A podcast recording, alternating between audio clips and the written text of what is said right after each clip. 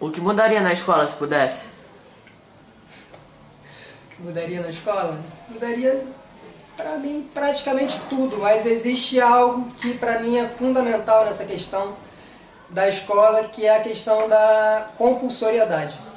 Né? A gente sabe que a escola não é uma opção.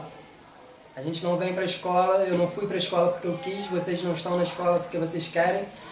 Mas quando a gente nasce já tem um Estado, já tem toda uma estrutura social montada que obriga a gente a vir para esse lugar. E particularmente eu desconfio muito né, de todas essas estruturas que procuram de alguma forma homogeneizar a gente, né, deixar tudo muito igual só que quando a gente pensa em termos humanos, a gente sabe, a gente percebe, a gente tem uma clareza muito grande de que nós somos diferentes. Né? E quando a gente pensa num processo de escolarização que é único e que deve ser aplicado a todos de maneira indistinta, isso para mim é algo muito assustador. Então eu acho que na questão da escola, a primeira coisa que a gente deve pensar é em relação à obrigatoriedade disso. Né?